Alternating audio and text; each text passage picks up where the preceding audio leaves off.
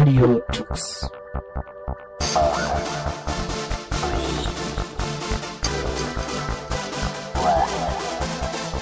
The German Linux Radio, the German Linux Radio.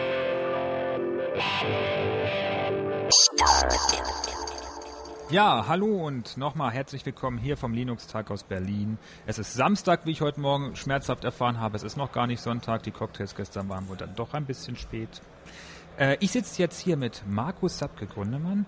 Markus habe ich kennengelernt und sehen gelernt vor allen Dingen letztes Jahr auf der UboCon bei einem Vortrag über Mercurial.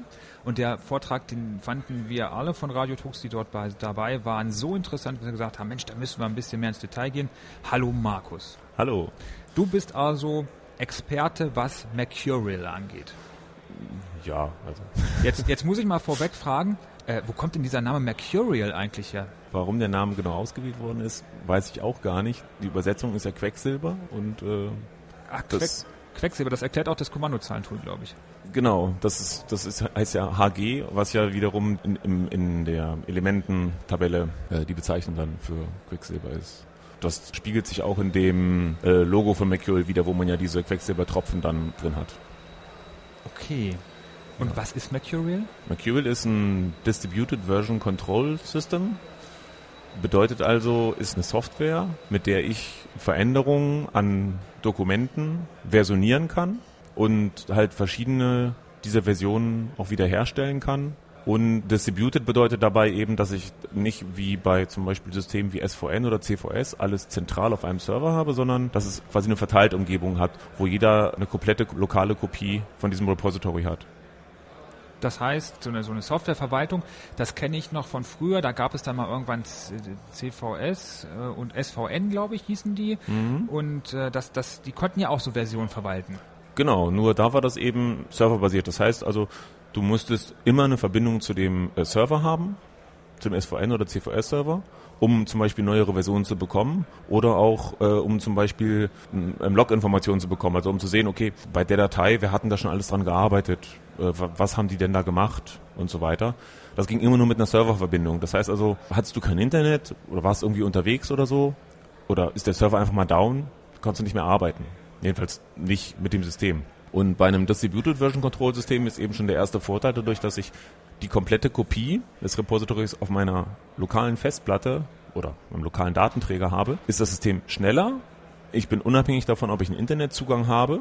Außerdem ähm, ist es so, dass durch die Art und Weise, wie äh, so ein modernes Distributed Version Control System aufgebaut ist, halt auch das Mergen, also das Zusammenführen verschiedener Versionen, wesentlich einfacher ist. Also jeder, der schon mal mit SVN gearbeitet hat, wo Entwickler in verschiedenen Zweigen arbeiten, das heißt also an verschiedenen Features parallel arbeiten, dann muss das ja irgendwann zusammengeführt werden. Das eine Feature mit dem nächsten und so weiter, bis am Ende dann der eine Berg Software rauskommt, der all die neuen Features hat. Und äh, da ja natürlich die Leute an den gleichen Dateien parallel arbeiten, führt es natürlich irgendwann dazu, dass ich da äh, Probleme habe, das zusammenzuführen. Und das kann bei SVN sehr problematisch sein. Da muss man auch sehr diszipliniert arbeiten, damit das nicht so problematisch ist. Und moderne Distributed Version Control Systeme wie Mercurial, die haben da eben eine wesentlich bessere Architektur, die von vornherein dieses Mergen einfacher macht. Das heißt, es gibt kein zentrales Server-Repository mehr. Ähm, wie macht man das dann mit dem Codeaustausch? Also es kann ein zentrales Server-Repository geben, aber es muss es nicht. Zum Beispiel kann ich jetzt mein Softwareprojekt auf meiner Festplatte starten und mache daraus ein Mercurial-Repository und mache da meine ganzen Commits rein und bin irgendwann fertig. Und dann treffen wir beide uns auf einer Konferenz und äh, du möchtest gerne mitarbeiten. Dann kann ich zum Beispiel einfach auf meinem Rechner einen Server, einen lokalen Server starten und du weißt dann meine IP-Adresse und äh, klonst dir halt einfach das Repository von meinem Rechner und fängst auch an zu arbeiten. Und wenn du fertig bist, startest du den Server bei dir und ich kann mir von dir die Änderungen dann in mein Repository wieder zurückkopieren. Das ist sozusagen so die, das einfachste Szenario, was man sich vorstellen kann. Aber das taugt natürlich jetzt nicht unbedingt dazu, mit 50 Leuten eine Software zu entwickeln. Ich müsste dann nur einen Webserver bei mir aufsetzen und dann Nö, da. das, der Server ist gleich in Mercurial drin. Das Also heißt, ach so, das heißt, das Versionskontrollsystem bringt dann direkt den Webserver mit, um so eine Änderung direkt untereinander synchronisieren zu können. Genau. Du kannst sowohl per HTTP, das ist eingebaut schon in Mercurial, als auch per SSH eine Verbindung zum anderen Host aufmachen und dann von dort, wenn dann eben ein entsprechender Server läuft und die Zugriffsberechtigung hast, äh, das Repository klonen. Das ist schon alles eingebaut. Okay, das bringt Mercurial also alles mit. Das heißt, man ist von diesem Konzept des, des Server-Repositories erstmal komplett gelöst. Grundsätzlich schon. Na, natürlich ist es dann so, was ich gerade erwähnte, wenn du jetzt mit sehr vielen Leuten an einem Projekt arbeiten willst, 10, 20, 50, 100, dann geht das natürlich nicht mehr so, dass jeder mal hier irgendwo seinen Client startet. Vor allen Dingen, äh, weil es ja dann sehr schwierig ist festzustellen, wann ist hier wer online, wann hat hier wer was zur Verfügung gestellt. Und da sagt man natürlich schon, okay, ich setze einen zentralen Server auf und das ist zum Beispiel ein Repository, wo dann alle ihre Änderungen hinpushen. Also bei so einem Distributed Version Control System ähm, ist nicht mehr der Commit das, was auf den Server veröffentlicht, wie bei SVN, weil da mache ich ja den Commit und in dem Moment wird auf den Server kopiert, sondern wenn ich einen Commit mache, ist der Commit erstmal nur in meinem lokalen Repository auf der Platte. Und ich kann dort auch mehrere dieser Commits aufeinander stapeln und kann dann irgendwann sagen, okay, jetzt bin ich soweit. Und dann mache ich dieses Push. Und Push bedeutet quasi, dass diese ganzen Commits auf den Server kopiert werden. Das heißt, dieser, dieser Ablauf, wie man ihn von früher kennt, der ist eigentlich um einen weiteren Teil erweitert, nämlich einmal den Commit den es schon früher gab unter diesen, diesen traditionellen Versionskontrollsystem, der führt jetzt nicht mehr dazu, dass irgendeine Änderung direkt in das zentrale Repository überführt wird, sondern erstmal in das lokale und dann gibt es einen weiteren Zwischenschritt, du hast gerade gesagt Push, mhm. mit dem dann im Prinzip diese Commits in das, in das ja, was sagt man, El Elternteil? In das, in das nächste Repository, ja, also man kann das zum Beispiel Eltern, Master Repository, Default Repository, das ist, ist dann Definitionsfrage, wie man das nennen möchte. Man kann auch mehrere ineinander schachteln sozusagen. Ne? Zum Beispiel ist, äh, ist es oft so, dass es dann ein zentrales Repository gibt, wo alle hinpushen und die Maintainer von dem Projekt wiederum von da nochmal dann Änderungen sich holen in das richtige sozusagen Repository, wo dann wirklich die angenommenen Änderungen drin sind. Das heißt, du hast dann zwei zentrale Repositories. Das eine ist öffentlich, das andere ist nicht öffentlich oder das eine ist nur zum Lesen öffentlich. Und äh, alle Entwickler pushen in das eine Repository und die Maintainer, was dann vielleicht nur drei Leute sind, nehmen aus dem Repository nochmal Dinge und tun die nochmal in ein weiteres Repository mergen.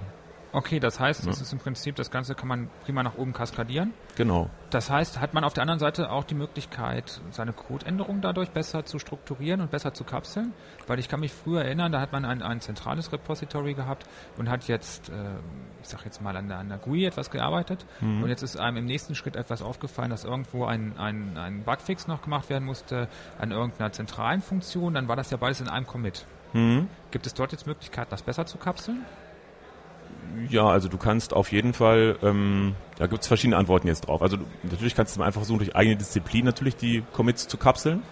Du hast aber zum Beispiel auch durch verschiedene Extensions, die Mercurial mitbringt, also man kann bei Mercurial so wie Plugins Extensions dazu installieren, die weitere Funktionalität bereitstellen, weil der Grundumfang der Funktionalität bei Mercurial ist halt sehr eingeschränkt, oder eingeschränkt, ist basic einfach, also die wichtigsten mhm. Funktionen bloß, damit es erstmal nicht so sehr überlastet. Ja. Ähm, und es gibt eine Extension, ähm, ähm, Record oder C-Record, ähm, mit denen kann man dann äh, aus den gesamten Änderungen, die ich habe, nur einzelne Änderungen rauspicken. Gibt es auch ein N-Curses Frontend für. Und man kann dann zum Beispiel sagen, so Zeile 5 bis 7 will ich jetzt nehmen und Zeile 8 bis 10 nehme ich beim nächsten Commit mit. Und kann auch die einzelnen Dateien raussuchen und so kann ich dann eben wirklich sagen, okay, ich habe zwar jetzt beide Sachen geändert, die GUI und den Bugfix hier in dem in meiner Working Copy, ja. aber ich commit jetzt erstmal das eine dahin wechsle vielleicht dann sogar den Branch und committe die andere Änderung in den anderen Branch rein, weil ich sage, das ist hier der Bugfix Branch und das andere ist der GUI Feature Branch und ähm, ja, so kann ich es alles voneinander auftrennen. Okay, damit hast du die Frage eigentlich viel besser beantwortet, als ich gedacht habe, weil ich habe eigentlich gedacht, dass jetzt sowas kommt, ja, ist ja gar kein Problem. Du kannst ja die einzelnen, du kannst ja selber verschiedene lokale Repositories anlegen und äh, übernimmst dann die eine Änderung in das eine und das andere in das andere und hättest das du zumindest die Commits getrennt. Das ist der, du kannst auch, das ist auch eine Möglichkeit. Du kannst natürlich auch sagen, okay, ähm, ich will die Features getrennt voneinander entwickeln ja. und ich mache einfach nur einen lokalen Clone. Also ich habe ja immer diesen Clone-Befehl. Das ist quasi was früher der Checkout gewesen ist bei SVN. Ah, okay. Nur bei Clone bekomme ich, also bei SVN ist es so, wenn ich jetzt SVN Checkout Trunk mache, bekomme ich ja nur den Trunk und einen Branch zum Beispiel nicht. Ne? So, das heißt, ich müsste dann ja immer extra wieder einen Checkout für den Branch machen. Ich muss ja also immer wechseln zwischen den Zweigen, in denen ich mich befinde. Wenn ich aber so einen Clone mache von einem Repository, bekomme ich gleich alles. Ich bekomme alle Branches, alle Tags, alle Revisions, alles, was es gibt. Alle Informationen sind lokal auf meiner Platte. Das heißt, wenn ich diesen Clone einmal gemacht habe, brauche ich erstmal keine Netzwerkverbindung mehr. Das ist zum Beispiel super für sowas. Ich habe jetzt eine 8 Stunden Zugfahrt vor mir, dann mache ich vorher einen Clone von dem Projekt und dann kann ich im Zug erstmal dran arbeiten. Und diese Clones kann man aber eben nicht nur über, auf Netzwerkebene machen, sondern auch auf Dateisystemebene. Das heißt, ich mache mir einen originalen Clone, den lasse ich wie der ist, und davon mache ich noch einen Clone als Arbeitskopie. Und das ist deswegen auch nicht besonders schwierig, weil alle Dateien per Hardlink geklont werden auf meiner Platte. Das heißt also, ich habe nicht besonders viel zusätzlichen Speicherverbrauch, wenn ich jetzt ein 500 Megabyte Repository habe und ich mache davon einen lokalen Disk-Clone, dann ist der nicht wieder 500 Megabyte groß. Weil das wäre natürlich fatal, weil dann mache ich fünf Clones und dann zweieinhalb Gigabyte weg.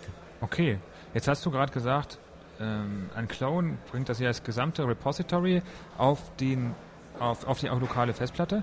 Jetzt, jetzt hast du aber so viele andere Wörter gesagt, die mir auf Anhieb gar nichts sagen. Zum Beispiel Trunk, Branch, Tags und Revision. Ja. Jetzt musst du mir helfen. Was, was bedeutet das alles? Genau, also wir haben, also immer wenn wir einen Commit machen, haben wir eine Revision. Also es entsteht eine neue Version, ähm, ein, Change, also man sagt Change Set. Es ist quasi eine, ein, ein, äh, eine Sammlung von Änderungen. Ne? Du hast an einer oder mehrere Dateien Änderungen gemacht und das ist das Change Set.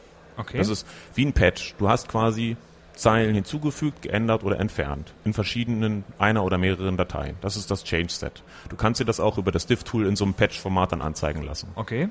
Ähm, da, durch jeden Commit entsteht so ein Change Set und so eine Revision und die sind dann aufeinander gestapelt. Wenn ich jetzt sage, ich will aus irgendwelchen Gründen so eine Revision besser wiederfinden können, die kriegen nämlich so äh, Hashes dran gehängt, so ähm, ich glaube, das sind SH1-Hashes. Äh, und die sind natürlich für Menschen sehr unhandlich. Ne? Weil, wenn ich jetzt wissen will, eine bestimmte Revision, die will ich mal wiederfinden, diesen Hash sich zu merken, ist schwer. Okay, das heißt, dieser Hash kommt, kommt, äh, was heißt, er wird drangehängt? Den macht Mercurial selbst sozusagen, damit jede, damit jede Revision wieder auffindbar ist und eine ein eindeutige ID hat. Ah, so eine Art Name einfach. Genau, eine Art Name. Okay. Genau, aber die sind eben auch, das, der Algorithmus ist quasi auch so, dass es nie Kollisionen geben kann. Weil ja das Problem ist, wenn wir jetzt beide an einem Projekt arbeiten und wir haben keine Netzwerkverbindung miteinander, Ja. muss ja für jeden unserer Commits eine Hash-ID gewählt werden, die mit der anderen nicht kollidiert. Okay. Weil wenn wir beide, wenn wir jetzt Zahlen nehmen würden und wir machen beide die ID 1 und wir führen das hinterher zusammen, das geht ja nicht mehr. Ja. Weil, weil wer ist dann die richtige 1? Ne? Das, das geht ja nicht. Deswegen sind die IDs halt alle äh, solche Hashes, die eben auch durch den Algorithmus schon bei dem Erstellen des Hashes eine Kollision verhindern, auch wenn man keine Verbindung hat, um es abzugleichen. So, dann haben wir diese Commits. Und wenn ich jetzt einen bestimmten Commit habe, den ich mir aus irgendwelchen Gründen merken will, sei es, weil es ein wichtiger Release ist oder aus irgendwelchen anderen Gründen, kann ich diese Tags drauf machen. Das heißt, ein Tag ist wie so ein Fähnchen, was ich da dran hänge, wo ich dem Commit, diesem Change-Set, nochmal einen Namen geben kann. Ne? Zum Beispiel Version 1.0 oder Okay. Bugfix oder Einfach um zu sagen, ich möchte diesen Commit wiederfinden, diese Revision. Dieser Hash ist unglaublich schwer zu merken. Genau. Also gebe ich ihm im Prinzip nur einen menschlich lesbaren Namen. Genau. Das Dafür- ist dieser Tag. Das ist das Tag. Das Tag ist einfach Okay. nur, dass du eine, eine Bibliothek von Lesezeichen erstellst, die für Menschen besser verstehbar sind. Ja. Und der Vorteil ist halt auch noch, du kannst, wenn du dann später auf die wechseln willst, den Tag-Namen auch als Angabe benutzen. Das heißt, du musst nicht diesen Hash angeben, sondern kannst du sagen HG Update und dann sagst du den Tag-Namen und dann nimmt er diese Revision und stellt die, den Stand des Repositories an der Stelle wieder her. Okay, was heißt, wenn du auf den wechseln möchtest? Können wir das schon klären, ohne Trunk Genau. und Branch zu kennen? Können wir, weil wir, wir haben jetzt ja quasi die Situation, ähm, ich fange jetzt mit meinem Softwareprojekt an und committe ganz fleißig vor mich hin und äh, irgendwann fällt mir eben auf äh, und ich habe dann zum Beispiel auch schon äh, jetzt eine Version 0.5 gemacht und eine Version 0.6 und irgendwann fällt mir auf, ja, an Version 0.3, da ist ein Fehler drin. Und ich will jetzt dafür so ein Bugfix-Release machen, also 0.3.1 sozusagen, wo ich den direkt darauf mache. Da muss ich erstmal zur Version 0.3 zurückkommen, weil ich bin ja schon längst bei 0.6. Das heißt also, ich muss ja in der Geschichte meines Repositories zurückgehen können zu einem der früheren Commits, die ich gemacht habe. Das ist ein früheres Change-Set. Und dazu muss ich dann diesen Befehl hg-update machen. Und da gebe ich eben an, welche, äh, zu welcher Revision ich zurück möchte. Und da kann ich eben statt diesem äh, Hash-Wert oder man kann auch Nummern benutzen, also Mercurial gibt einem als Hilfe auch noch Zahlen zu den Hash-Werten, aber die Zahlen, die gelten immer nur für das lokale Repository, weil die Zahlen eben quasi, das sind so, so eine Art Vorhersagen, aber die äh, sind nie final, weil ja nie bekannt ist, was sich in anderen parallelen Repositories gerade abspielt. Ne? Okay, die sind also quasi nicht wie die Hashes. Die Hashes werden in allen Repositories, egal wer sie sich geklont hat, immer gleich. Ja. Die Tags auch. Aber diese, diese, diese Zahlen, die Mercurial selber vergibt, die sind nur in dem lokalen Repository gleich. Äh, In, beim Clone werden die entsprechend angepasst, damit Gen es angepasst genau, wenn da zum Beispiel da neue äh, äh, Changesets von außen reinkommen, weil ein anderer äh, Person in dem Projekt was hinzugefügt hat, dann können sich diese Zahlen verändern. Okay, und mit Ja. diesem Update-Befehl habe ich die Möglichkeit auf eine veraltete Revision, also auf eine bereits äh, geupdatete oder, oder überschriebene Revision zurückzukehren. Mhm. Dann habe ich da eine Änderung gemacht. Ja, und du kannst dann zum Beispiel an der Stelle, da kommen wir dann eben zu den Branches oder generell zu den, äh, ja kann man schon sagen, zu den Branches des Repositories. Es ist ja dann so, ich habe ja quasi alle Commits jetzt in einer Linie gemacht. Die sind alle wie so ein Stapel aufeinander drauf, ne? Ja, so, wie man es aus dem klassischen Kontroll Versionskontrollsystem kennt. Genau, alles so aufeinander gestapelt, ne? Und ähm, jetzt habe ich aber diese Version 0.3 und jetzt will ich ja diesen, die, diese Version 0.31 machen, diesen Bugfix Release. Und, und, und der soll ja natürlich nicht oben auf den 06er drauf sein. Der, der gehört ja auch logisch gar nicht hin. Ja. Und, und, und, und außerdem ist ja die Basis für meinen Commit die 03er Version. Also das ist ja das, wovon ich anfange. Also was passiert? Es entwickelt sich an der Seite ein Seitenast heraus, der dann diesen 031er Release beginnt. Mit mindestens einem Commit oder mehreren Commits. Und dann habe ich auf einmal zwei Zweige, nämlich den Zweig von, von meinem allerersten Commit bis zu 06 und ab 03 den Seitenzweig, der aufgeht mit 031 und 032 und so weiter. Und dieser Seitenzweig ist dann ein, Das ist ein Branch dann. das ist dann ein Branch. Genau, und Branches kann man sozusagen nameless na- lassen, also dass die einfach nur so da sind. Oder man kann denen eben auch Namen geben, also Named Branches und nennt den dann zum Beispiel Bugfix Branch 031 oder so. Okay, jetzt habe ich diese Änderung gemacht. Wir sagen wir, wir sind aktuell bei Version oder bei Revision 06 oder bei, bei der Version 06 und äh, haben jetzt in 03 einen Bugfix durchgeführt. Die Versionen zwischen 03 und 06, die werden davon aber nicht betroffen. Nee, genau, das ist ja genau der Sinn dieses Branches, der dann an der Seite aufgeht, dass eben der Code oben, also dass der Code quasi als Ausgangsrevision diese 03er, die Revision, die mit 03 getaggt ist, hat und dass aller Code, der danach in das Repository eingefügt worden ist, davon nicht betroffen ist, genau. Weil das ist ja ein spezifischer Bugfix jetzt für diese 03er Version, den ich da mache und ich kann aber natürlich zum Beispiel auch mit, mit den ähm, Werkzeugen, die ich im Mercurial habe, dann ähm, den, den, die Änderungen, die ich in einer Dreier-Branch gemacht habe, zum Beispiel auch nochmal auf meinen anderen Original-Branch oben drauf machen, dass ich den dann in beiden habe. Ne? Hm, okay. Weil ich habe ja einen Change-Set, also wie so ein Patch, und den kann ich ja dann auch von diesem Bugfix-Branch, in dem ich ihn habe, zusätzlich nochmal in den Hauptbranch wieder überführen. Dass ich sage, ich muss den Bugfix in beiden Versionen zum Beispiel machen, weil ich muss weiter die 03er-Version unterstützen, aber ich muss es eben auch jetzt in die neue Version mit einfügen. Okay, das heißt, dann kann ich dann problemlos mehrere Versionen in diesem einen, in diesem einen Versionsverwaltung pflegen und kann einfach immer zwischen den Revisionen, die ich gerade benötige, hin und her wechseln. Hm, genau. Okay, dann haben wir noch den Trunk. Was ist ein Trunk? Ja, also Trunk gibt's in, in Mercury selbst nicht. Ähm, ähm, Trunk ist sozusagen der Stamm, ne? Also wenn man sich jetzt den Baum vorstellt, ich habe diesen großen festen Stamm, von dem viele starke Äste dann abgehen und die verästen sich vielleicht sogar nochmal in kleinere Äste. Das sind diese ganzen Branches. Ja. Und äh, die, die, diese äh, Bezeichnung Trunk wird eigentlich in SVN meistens benutzt. Da ist der Trunk der Hauptentwicklungszweig. Der heißt in ähm, Mercurial standardmäßig Default. Das ist aber vom Kern her das gleiche wie der Trunk. Es ist der Standardentwicklungszweig, der Default Trunk, äh, Default Branch sozusagen, kann man sagen. Man kann den aber auch, wenn man möchte, von vornherein umbenennen. Also wenn man jetzt sozusagen da so eine SVN äh, äh, Namensgebung anhängt und sagt, ich möchte auch weiter, dass eine Mercurial das äh, Trunk heißt und nicht Default, dann kann man das auch Trunk nennen. Okay, gibt es denn auch mehrere Möglichkeiten, mehrere Trunks zu pflegen in einem Repository? Oder? Na, du kannst es nicht, du kann, also du kannst jeden Namen nur einmal vergeben. Also du müsstest den nächsten dann Trunk 2 nennen. Weil, also, und, und was würde sich dann ändern zwischen Trunk und Trunk 2? mh, na, was du in dem Trunk 2 anders machst. Also das sind ja quasi, Trunk kommt eben wirklich aus dieser SVN-Denkweise noch ne? und ist da eins der Modelle, wie man sein SVN-Repository strukturieren kann. In Mercurial ist es eben so, ich starte mit einem einzigen Branch, der heißt standardmäßig Default. Auf dem committe ich die ganze Zeit. Und jedes Mal, wenn ich jetzt einen weiteren Branch eröffne, weil ich etwas machen möchte, was nicht in die Reihe der bisherigen Commits passt, mache ich so einen neuen äh, Branch auf. Und die könnte ich alle auch Trunk 1, 2, 3 nennen, die kann ich aber auch Branch 1, 2, 3 nennen oder Default und Feature 1 und Feature 2. Also die Namensgebung ist sozusagen vollkommen auch den Projektleuten äh, überlassen, die das Projekt steuern. Ah, okay, das heißt also, ein Trunk ist eigentlich etwas, was, was es so in der Form gar nicht gibt äh, im Mercurial oder zumindest nicht, äh, dass das dass, dass vom Konzept her etwas ähm, ersetzt wurde durch die Branches. Ganz einfach, weil SVN diese Möglichkeit so nicht gegeben hatte, dass in einem Repository problemlos mehrere ja, Zweige geführt wurden. Ja, schon, die, die Zweige werden einfach anders behandelt, äh, durch die Art und Weise, wie generell Zweige oder Branches in SVN behandelt werden. Das ist eben der Punkt. Also äh, ja, das ist ja auch quasi das, was ich am Anfang erwähnt hatte, was es in SVN immer schwieriger gemacht hat, mit vielen Branches umzugehen. Es war Mhm. schwer eben die Änderungen zwischen den verschiedenen Branches äh, aufrechtzuerhalten. Ne? Klassiker ist eben so, ich habe jetzt hier ein Softwareprojekt, was sich weiterentwickelt und ich habe jetzt aber eine Idee für ein tolles neues Feature und die anderen entwickeln aber alle auf dem Hauptzweig weiter. So, dann sage ich, okay, ich will euch nicht stören, weil ich mache hier jetzt Entwicklungen, die werden wohl dazu führen, dass das erstmal alles ein bisschen kaputt geht am Anfang, weil ich muss erstmal sehr viel neu machen. Also fange ich einen Seitenzweig an und entwickle in dem die äh, meine Änderungen, aber dann muss ich ja trotzdem von Zeit zu Zeit mir die Änderungen der anderen holen aus dem Hauptzweig und muss immer wieder die Änderungen von denen in meinen Zweig reinmergen und muss dann auch irgendwann, wenn ich fertig bin, natürlich meine Änderungen in den Hauptzweig zurückmergen. Und, und diese Operationen, die sind bei SVN oft sehr hakelig gewesen oder sehr problematisch. Ne? Man musste sehr viel Handarbeit anlegen.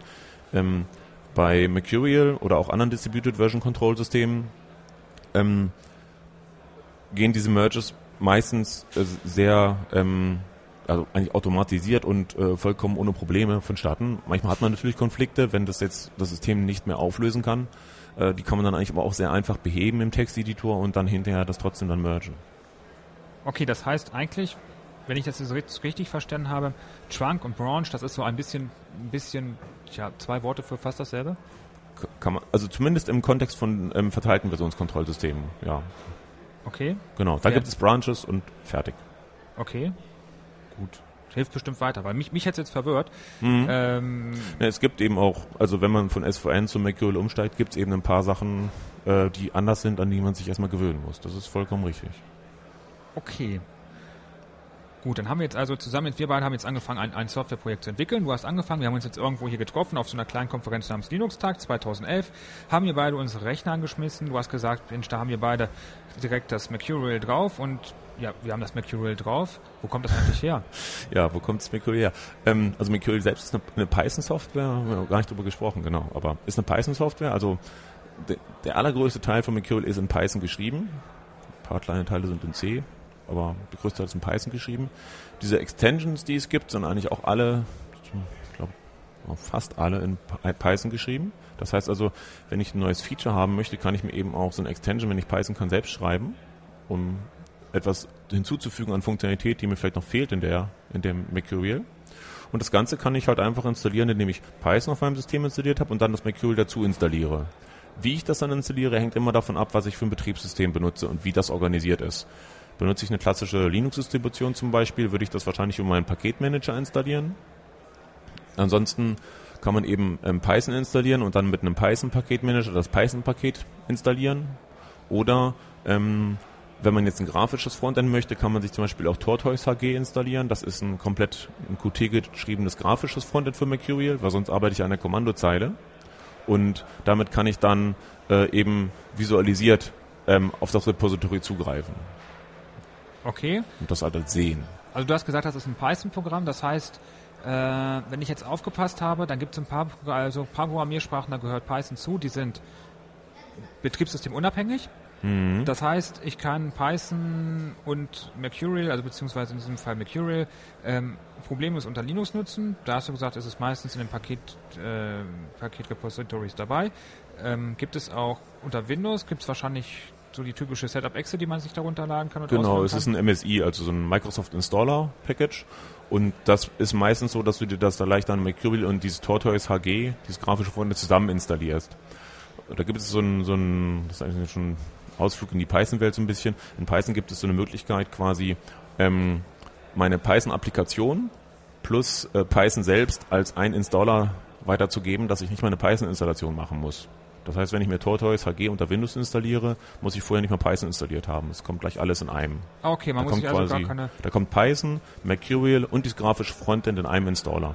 das heißt halt, man muss sich gar keine Sorgen mehr machen, man lädt sich auch unter Windows tatsächlich nur diese eine Datei runter, installiert sie und hat dann alles dabei. Genau. Ähm, das heißt, dieses, dieses, diese, diese grafische Oberfläche äh, namens Äh, Tortoise. Tor- tortoise.hg. Genau wie Schildkröte ist es quasi. Ja, wir werden wir es äh, verlinken in den Show Notes, hoffe ich, beziehungsweise in den, in den Links zum Interview. Ähm, die ist auch betriebssystemunabhängig oder muss ich mir da unter anderem Betriebssystemen irgendwelche Es- Sorgen machen? Es ist in Qt geschrieben. Dadurch ist es eigentlich portierbar. Ähm, es ist vor allen Dingen für Windows geschrieben. Es läuft aber auch unter Linux oder OS X. Okay. Aber äh, ich glaube, da werden keine fertigen Builds zur Verfügung gestellt, sondern man muss sich dann selber machen. Es gibt aber auch noch mehr grafische Frontends. Zum Beispiel gibt es ein HGTK, ein TK-Frontend für ähm, Mercurial, was mitkommt. Ein einfacheres ist das, wo man nur quasi sich das anschauen kann. Es gibt auch grafische Frontends in Cocoa für OS X als Open Source Software. Also da gibt es quasi verschiedene Leute, die da auch andere Frontends geschrieben haben. Okay. Die findet man alle in dem Mercurial Wiki dann auch oder wir können das nachher noch verlinken. Wie, wie, schwer, wie schwer ist die Bedienung von, von Mercurial? Ähm, Angenommen, jemand hat schon Erfahrung mit anderen äh, Kontroll, äh, Versionskontrollsystemen. Ich lerne das noch bis zum Ende des Interviews. ja, ähm, also ich denke mal, wenn du vorher SVN zum Beispiel benutzt hast, äh, dann ist es eigentlich relativ leicht, Mercurial zu lernen. Mercurial ist auch so ein bisschen vom Design her der Kommandos so gemacht, dass es Ähnlichkeiten gibt zwischen den Kommandos in SVN und also den Kommandozeilenbenutzung in SVN und der Mercurial. Man muss natürlich trotzdem von immer äh, erstmal sich an dieses dezentrale Modell gewöhnen. Da führt erstmal nichts drum rum, dass man eben, wenn man committet, nicht gleich den Commit auf dem Server hat, sondern erst diesen Push machen muss. Okay. Und die anderen dementsprechend auch den Pull. Ne? Also wenn wir beide jetzt über einen zentralen Server arbeiten, wäre das eben so, ich mache meine Änderungen, habe meine Commits, mache dann irgendwann meinen Push. Der Push schiebt all diese Änderungen auf den Server hoch und du würdest dann, ähm, da gibt es ein Kommando HG Incoming, kann man nachgucken, ist auf dem Server was Neues. Das gibt mir dann aus, ja, hier auf dem Server sind drei neue Revisionen mit den und den Commit-Messages und das, ah, okay, das will ich gerne haben, das Zeug. Dann sagst du HG Pull, dann werden die Revisionen auf dein Repository draufgestapelt, was du schon lokal hast. Und dann musst du noch ein HG Update machen. Und das ist oft so für die Leute das Verwirrende, weil äh, was, was technisch passiert ist ja quasi, ich habe diesen diesen Stapel von Revisionen auf meiner lokalen Maschine. Ja. ja? Und jetzt mache ich durch den Pull, hole ich mir neue Revisionen rein. Die werden dann erstmal nur oben drauf gelegt, aber das Update wird nicht automatisiert gemacht, weil vielleicht will ich mir ja bloß die Revisionen holen, um hinterher zu gucken, was dort passiert ist und ich will aber gar nicht an die Stelle im Repository springen mit dem Code. Ne? Okay, das ist das, wovon wir vorhin gesprochen hatten. Das heißt, äh, ich habe ja eine aktuelle Revision, die ich quasi fahre mit dem, mit dem Mercurial. Ja. Und um, um auf eine andere Revision zu, enden, zu, zu wechseln, also auf einen anderen auf eine andere Revision zu wechseln, mhm. gibt es dieses, diesen Befehl HG Update und der würde dann im Zweifelsfall dann halt von der äh, aktuellen Version auf, der, auf die importierte Version. Genau, wechseln. genau. Es gibt auch eine Extension in Mercurial, die heißt Fetch die macht dann beides auf einmal. Da kann ich dann statt HG Pull und HG Up sage ich nur, also HG Update sage ich dann nur HG Fetch und das macht dann das Pull und Update in einem Schritt. Wenn man sozusagen von vornherein weiß, ich möchte sowieso gleich updaten, dann kann man sich da einen Schritt sparen.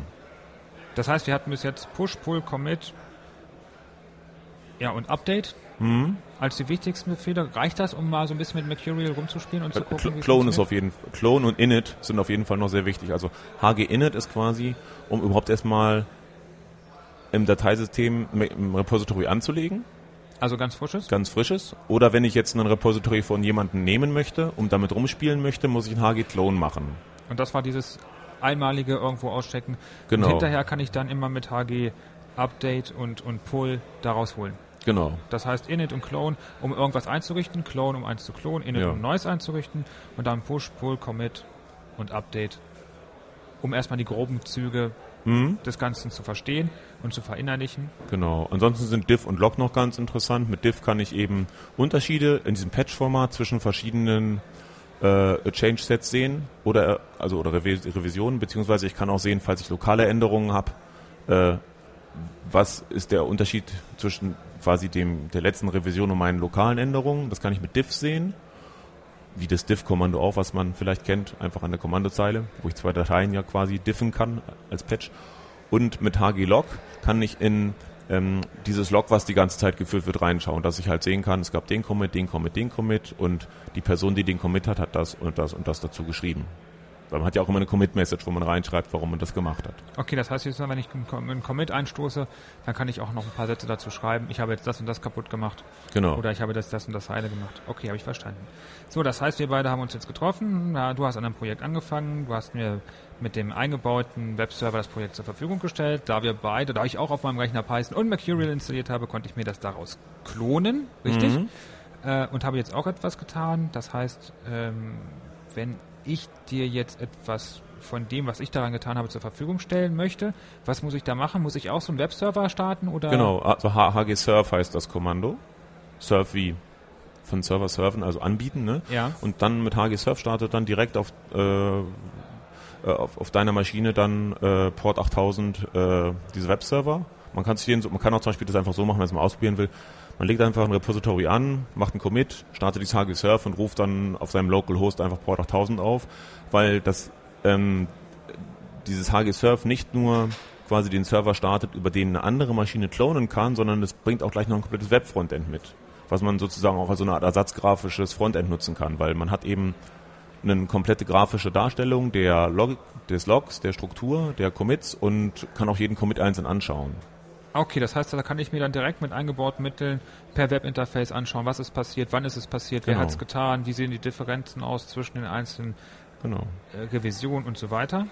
Okay, und dann heißt, ich müsste so einen Webserver starten, die sind integriert und du würdest Ja. dir dann darüber die Informationen zurückholen. Genau. Oder kann ich dir die auch zur Verfügung stellen, dass ich dir direkt sage, Du äh, könntest, also wenn, wenn ich meinen Webserver weiter anlasse ja, und äh, auch aktiviere, dass andere in meinen Webserver schreiben können, dann, äh, weil das ist standardmäßig erstmal abgeschaltet, dass andere bei mir reinschreiben können, weil sonst äh, bekomme ich dafür Änderungen, die ich gar nicht möchte. ja, Äh, äh, dann könntest du auch natürlich deine Änderungen, die du gemacht hast, proaktiv quasi an mich pushen. Also Push bedeutet ja quasi, ich schicke meine Änderungen, die ich habe, die es in dem Repository, wo ich hin möchte, nicht gibt, schicke ich dorthin. okay, Ja. das heißt, ich kann so direkt dir auch wieder was zur Verfügung stellen, so als wenn ich mit einem zentralen Repository Genau. Arbeiten würde, so könnte ich mit deinem Repository auch schon arbeiten, weil Push und Pull, das waren ja die beiden Befehle, über die wir schon gesprochen hatten, Mhm. kann ich bei dir direkt anwenden, nur indem du diesen zentralen, integrierten, nee, nicht zentralen, sondern in diesen bereits integrierten Webserver Ja, startest. genau. Und ihn eben so konfiguriere, dass du nicht nur klonen kannst, sondern eben auch ein Push-Kommando machen kannst. Ähm, das ist auch so generell, auch wenn ich jetzt einen ähm, auf einem Server im Internet, äh, also für alle erreichbaren Server, kann ja auch ein Intranet meiner Firma sein, äh, oder weiß ich wo, mein Wohnprojekt, keine Ahnung, ähm, einen Server aufsetze, dann habe ich da auch äh, Möglichkeiten, ähm, eine Menge äh, äh, über quasi eingebaute Security-Features auch einzustellen, quasi. Wer kann da überhaupt lesen, wer kann da überhaupt schreiben und so weiter. Das kann ich quasi, wenn ich so einen zentralen Server benutze für Mercurial, auch alles konfigurieren. Weil zum Beispiel bei einem Projekt möchte ich vielleicht, okay, das ist Open Source, jeder kann das klonen und sich anschauen, aber ich möchte vielleicht nicht, dass unbedingt jeder äh, auf den Server wiederum seine Änderungen einspielt, sondern das sollen dann vielleicht nur bestimmte Leute können. Okay, jetzt haben wir beide also unsere Codezeilen ausgetauscht. Wir haben jetzt äh, probiert, das funktioniert. Jetzt sagen wir, Mensch, das ist so groß und so super. Wir sollen noch sechs Leute mitmachen. Das wird jetzt ein bisschen schwierig, immer nur am Linux-Tag die ganzen Daten auszutauschen. Wir möchten jetzt einen zentralen Server einrichten. Wie Ja. schwierig ist das? Das ist nicht besonders schwierig. Also äh, du kannst zum Beispiel so eine der einfachsten Möglichkeiten, das zu machen, ist, wenn du vielleicht eh schon Apache laufen hast auf deinem Webserver, weil du noch andere Sachen schon per Web auflieferst, kannst du mit äh, Mod WSGI, das ist ein Apache-Modul, was dieses WSGI Webserver Gateway Interface implementiert, worüber Python-Applikationen ähm, im Web, äh, also Python-Server im Web quasi gestartet sind. Äh, kannst du über das Mod WSGI dann mit ein paar Zeilen ähm, ähm, Code so einen ähm, Mercurial-Server starten. Also du musst quasi auf dem Server Python installieren, Mercurial installieren, Apache installieren, das Mod WSGI installieren, dann schreibst du eine kleine WSGI-Konfigurationsdatei und die wird dann von dem Apache benutzt, um den WSGI-Server zu starten, der dann der Mercurial-Server ist. Aber auch das kommt alles bereits mit. Mit Mercurial ist da irgendwo drin integriert. Das heißt, ich, Ja. ich komme mit Mercurial, Python, was ich eh brauche, um Mercurial zu starten, und äh, diesem WGI schon so weit, dass ich das komplett fertig machen Genau. kann. Und das dann zentral auf einen Server zu starten. Genau. Du müsstest dann eventuell noch ein bisschen konfigurieren, dass da eben zum Beispiel der richtige Name fürs Repository steht. Du kannst einen Eigentümer eintragen mit Kontaktadresse, Beschreibung und eben ein paar Leute, die dort äh, hin das machen können. Und du hast dann natürlich auch, wenn du das mit einer Authentifizierung machen möchtest, verschiedene Möglichkeiten, verschiedene Authentifizierungsmöglichkeiten zu machen. Das einfachste, was du machen kannst, ist so eine HTTP Basic Authentification gegen eine Datei, wo Benutzernamen und Passwörter drin stehen, HTPasswd. Das ist so damit. Das, was jeder so von Apache her kennt. Okay, Aber geht also- auch LDAP oder so. Das heißt, der Komfort steigt da mit dem, was man an Zeit investieren möchte. Genau. Okay. Und was man an Infrastruktur auch schon hat vielleicht. Ja. Genau.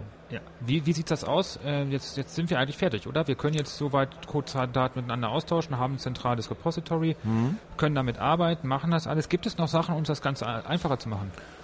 Ja, es gibt halt die, die Extensions, die eben, wir hatten ja schon mal kurz Fetch angesprochen, gibt es noch viel mehr Extensions, die einem eine ganze Menge Komfort da bieten können. Ne? Gibt zum Beispiel Extension GraphLog, mit der kannst du dir auf der Kommandozeile äh, dieses Log äh, zeigt normalerweise einfach nur äh, immer hintereinander an, äh, ja wie so ein Logbuch, die einzelnen Commits an. Mit GraphLog äh, versucht der über so ASCII-Art, äh, so ähnlich wie man das über PS auch machen kann, wenn man die Prozesse äh, visualisieren will, als einen Baum anzuzeigen, wie die Commits zueinander gehören. Dass man besser sehen kann, ah, der hat auf dem Zweig gearbeitet, der hat auf dem Zweig gearbeitet und so. Ne?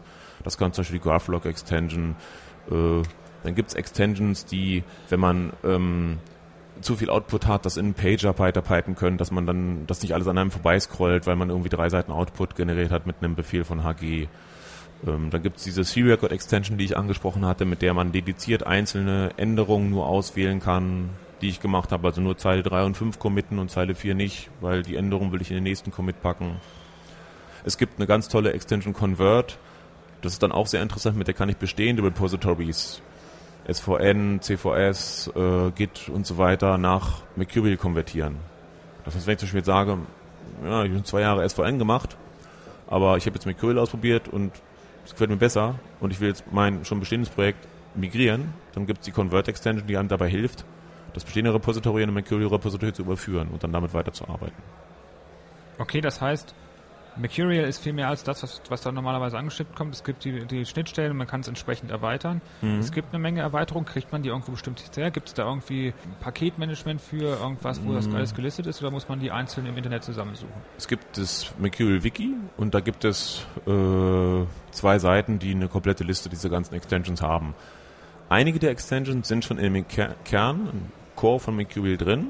Zum Beispiel GraphLog oder Convert oder äh, Fetch oder so. Das sind Extensions, die sind schon im Mercurial drin, die muss ich nur einfach anschalten in meiner Konfiguration. Andere Extensions sind irgendwo anders im Internet verfügbar und die muss ich mir entweder händisch runterladen oder manche Extensions sind auch als ein Python-Package vorhanden, die kann ich dann über diesen Python Packaging Manager installieren. Okay, das ist ein anderes Thema. Das ist aber dann Ja. relativ simpel. Kann man dann, wenn Ja. man sich mit Python-Wissen auskennt, mit einem Einzeiler Genau, mit der Kommandozeile, glaube ich, auslösen. Genau. So ähnlich wie bei Perl. Genau, CPAN ist da so Genau, und bei, äquivalent. bei Python ist es dieses, dieses PyPy. Genau, Py- PyPI, PyPI, ja, Python genau. Packaging Index und dann hast du das ältere Tool Easy Install und eigentlich das moderne Tool pip, was dann die Installation der Pakete da vornimmt. Gut, dann haben wir beide also ein, ein, ein, an, anfangs zwei lokale Repositories aufgesetzt, haben uns gefreut, dass ganz viele Leute damit an, an, mitentwickeln wollen, haben dann ein lokales, äh, ein, ein öffentliches Repository irgendwo auf einem Webserver eingerichtet. Fehlt uns noch irgendwas, um erfolgreich weiterhin mit, mit, mit Mercurial arbeiten zu können? Eigentlich nicht, würde ich sagen. Also du hast ja dann, bekommst ja mit dem Webserver, über den du zusammenarbeitest, ja auch gleichzeitig noch die quasi die Website sozusagen, also wo auch Unbeteiligte sich den Code angucken können. Ganz schön ist zum Beispiel, man kann auch da über einfache Konfigurationsparameter aktivieren, dass man von jeder Revision einen Tarball runterladen kann. Zum Beispiel ganz praktisch für Außenstehende, die kein Mercurial haben. Weil theoretisch kann ja jeder einen Clone machen meines Repositories, wenn das öffentlich verfügbar ist. Ja. Auch, auch der nicht schreiben darf in mein Repository, kann sich trotzdem klonen, um zum Beispiel sich das anzugucken oder ein Pa- Patch zu schreiben oder so. Und mit diesem weiteren Feature kannst du dir eben auch noch von jeder Revision Table runterladen. Wenn jetzt jemand sagt, ich habe kein Mercurial, aber ich will trotzdem die Daten haben. So wie sie im, im, im, im Quellcode dort vorhanden sind, hätte ich sie gerne. Dann Mhm. kommt ein Tarball, den packe ich, der hält dann, er hält dann auch nur diese eine Revision, Also- ohne irgendwelche Metadaten. Genau, nur diese eine Revision und äh, Dann kann er damit Ja. arbeiten, glücklich werden, sich das kompilieren, je nachdem, was für ein Quellcode drin enthalten ist. Zum oder Beispiel. direkt einsetzen, wenn er es nicht kompilieren muss. Und Okay. ein Punkt ist da auch, es muss nicht mal Quellcode sein. Ne? Du kannst mit Mercurial auch deine Diplomarbeit verwalten zum Beispiel. Ist ja so ein Klassiker. Ne? Äh, also weil Mercurial kann auch sehr gut Binärdaten verarbeiten, nicht nur äh, reine ASCII-Daten. Da funktioniert das Diff-Tool nicht mehr, weil hm. Binärdiff kann ein Mensch schlecht lesen, aber du hast eben den Vorteil einfach, wenn du jetzt, das kennt ja jeder so, du, du, du schreibst so an so einem längeren Textdokument und irgendwann fällt dir mal ein, was ich letzte Woche hier so geschrieben habe, das war irgendwie alles geistige Umnachtung und ich will jetzt wieder mal das zurückhaben, was ich vor einer Woche geschrieben habe die meisten heute haben dann so 20 verschiedene krude benahmte Dateien in dem Verzeichnis ihrer Arbeit liegen und äh, versuchen sich irgendwie ein manuelles System zu erarbeiten, wie sie wissen, wann war welche Datei gültig und äh, wie lange hebe ich die auf und welchen Stand repräsentiert die. Du kannst auch einfach Mercurial nehmen. Du brauchst dafür ja nicht mal einen Server, weil du arbeitest ja alleine. Und dann nimmst du Mercurial einfach um deine Diplomarbeit, Hausarbeit, Referat, was auch immer, Tagebuch. Stimmt, das ist dann natürlich der weitere Vorteil, dadurch, dass ich keinen zentralen Server brauche und in ein lokales lokales Repository, was nicht mehr, wahrscheinlich nicht mehr als ein Verzeichnis oder ähnliches genau. ist oder eine lokale Datenbank, brauche ich ja eigentlich gar nichts dafür, sondern kann direkt loslegen. Genau. Also du kannst sozusagen als so ein äh, nicht, nicht, ist kein Backup-Tool, aber es ist quasi ein, ein, Tool, was mir hilft, verschiedene Revisionen eines Dokuments zu behalten, um immer mal zurückzugehen zu können und zu sagen, hey, wie war das denn mal? Okay. Ja. Außer ich mache stündliche Backups aller meiner Daten auf der Festplatte, dann ist das so ähnlich, aber ja. Ja, auf jeden Fall sehr viel aufwendiger und ja. nicht so komfortabel. Ja. Ja, vielleicht zuletzt noch, wir haben, äh, ich habe dann es, es schwört ja gerade in der Linux-Szene kommt ja immer wieder dieses Wort Git hoch, ja, dieses, dieses, dieses, dieses Tool Kit, äh, Git, was da, äh, Kit ist das Auto aus Knight Rider übrigens, Entschuldigung, ähm, dieses, dieses Tool Git, äh, was, was sehr ähnlich klingt, was die Machart angeht. Oder was, sind, was den Umgang und die, und die Möglichkeiten angeht. Ja, also Git ist genau wie Mercurial oder auch wie Bazaar, das ist ein anderes Tool, was ebenfalls ein ähm, Distributed Version Control System ist. Äh, ja, kommen die quasi alle aus, aus der gleichen Ecke. Die, die tun alle das Gleiche. Die sind sogar zum Teil untereinander äh, kompatibel durch Extensions. Ähm, und bei Git und Mercurial ist es so, dass die eben eine gleiche Geschichte teilen. Äh, der Linux-Kernel ist eine ganze Zeit lang äh, mit Bitkeeper entwickelt worden als Versionskontrollsystem und irgendwann äh, stand das aber nicht mehr für die Arbeit im Linux-Kernel zur Verfügung und es musste eine Alternative her. Und äh, der äh, Maintainer damals oder der auch noch heutige Maintainer, äh, Matt von äh, Mercurial, der hat quasi angefangen Mercurial zu schreiben und ähm, Linus Torvalds hat dann eben parallel angefangen Git zu entwickeln. Und eigentlich war Mercurial auch als quasi Versionskontrollsystem für den Linux-Kernel gedacht. Da aber dann Linus Torvalds Git entwickelt hat und sich für Git entschieden worden ist, ist Git nun das System, mit dem Kernel entwickelt wird. Nichtsdestotrotz hat sich aber Mercurial trotzdem weiterentwickelt und ist eben heute neben Git das wichtigste verteilte Versionskontrollsystem und wird auch von vielen äh, Firmen und auch Open Source Projekten eingesetzt. Also bekannte Projekte, die Mercurial benutzen, sind zum Beispiel äh, OpenOffice äh, oder LibreOffice, ähm, äh, Mozilla, ähm, ich weiß gar nicht, wenn das noch alles ein.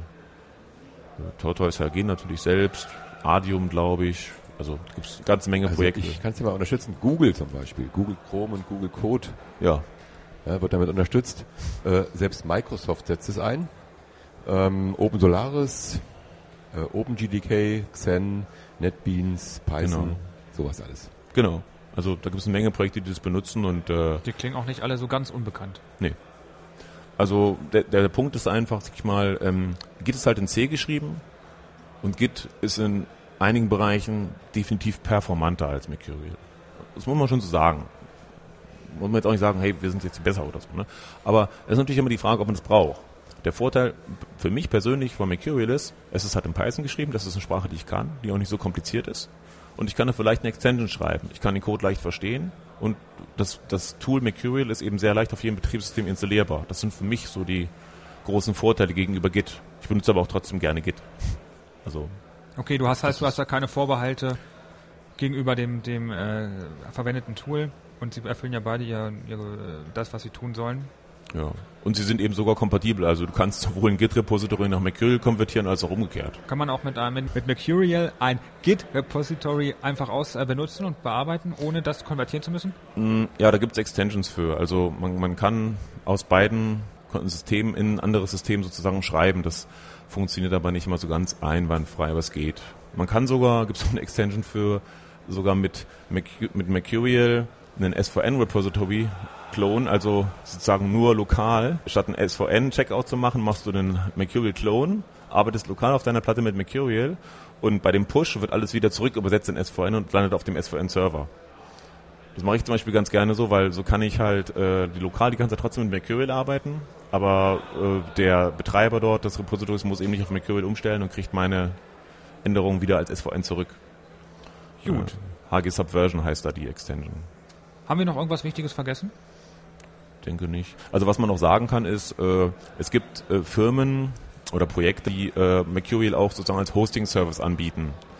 Ähm, also der bekannteste ist da Bitbucket. Das gehört Atlassian, also das ist schon eine kommerzielle Sache. Aber äh, die haben halt so als Einstieg bekommt man da quasi kostenlos Repositories und User und Open Source Projekte sowieso. Und da hast du eben den Vorteil, äh, die machen das in so einem Cloud Storage, da musst du dich um den ganzen Kram gar nicht mehr kümmern. Da, liegt, da registrierst du dich einfach, erstellst deine Repositories über ein Webfrontend und kannst darüber zusammenarbeiten. Okay, das heißt, Und, das wäre äh, kostenlos und da wäre dann ein zentraler Repository. Ist Ich alles ich da. glaube gut, äh, äh, Google Code macht es, glaube ich, auch. Google Code zum Beispiel bietet auch Mercurial als äh, Backend an, also die bieten Mercurial und SVN an. Äh, so Systeme wie SourceForge und so, die bieten auch entweder Git oder Mercurial an an solchen Stellen, genau. Also das ist oft auch eine gute Alternative eben zu äh, einem eigenen Server betreiben, weil wenn man nicht gerade einen hat, sowieso schon, dann muss man das vielleicht nicht extra deswegen einführen. Ja, und man möchte ja ein Programm entwickeln und nicht unbedingt einen Webserver pflegen. Genau. Alles klar. Ja, Markus, dann danke ich dir recht herzlich. Ich Ja. hoffe, wir haben ein paar Leuten das darauf ein bisschen Lust gemacht. Klingt auf jeden Fall sehr entspannt und sehr interessant, was Mercurial ist und was Mercurial kann. Dann danke ich. Wir haben gesagt, wir hören uns irgendwann nochmal wieder. Wir machen nochmal ein Interview zu Python und Django. Ja, auf jeden Fall. Also es gibt ja im äh, Oktober die äh, PyCon in Leipzig. Da geht es auf jeden Fall auch wieder ganz viel um Python und auch um Mercurial. Die ist wann? Weißt du, Ähm, hast du im Kopf? vom 4. bis 9. Oktober. Und eine Webadresse hast du bestimmt auch noch Ja, de.pycon.org ist die Adresse. Also, interessierte Python-Entwickler, die sich da einfinden möchten, dahin gucken, dahin kommen. Genau. Klingt und auch Fall- Mercurial Interessierte, weil es wird definitiv ein paar Mercurial-Vorträge geben und so weiter. Also Klingt auf jeden Fall sehr interessant. Markus, vielen, vielen Dank. Ja, ciao. Das war eine Sendung von Radio Tux, herausgegeben im Jahr 2011 unter Creative Commons bei Non-Commercial Sharealike.de. Lieder sind eventuell anders lizenziert.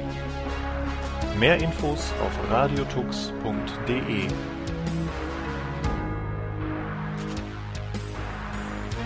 Unterstützt von Tarent. Fairtrade Software.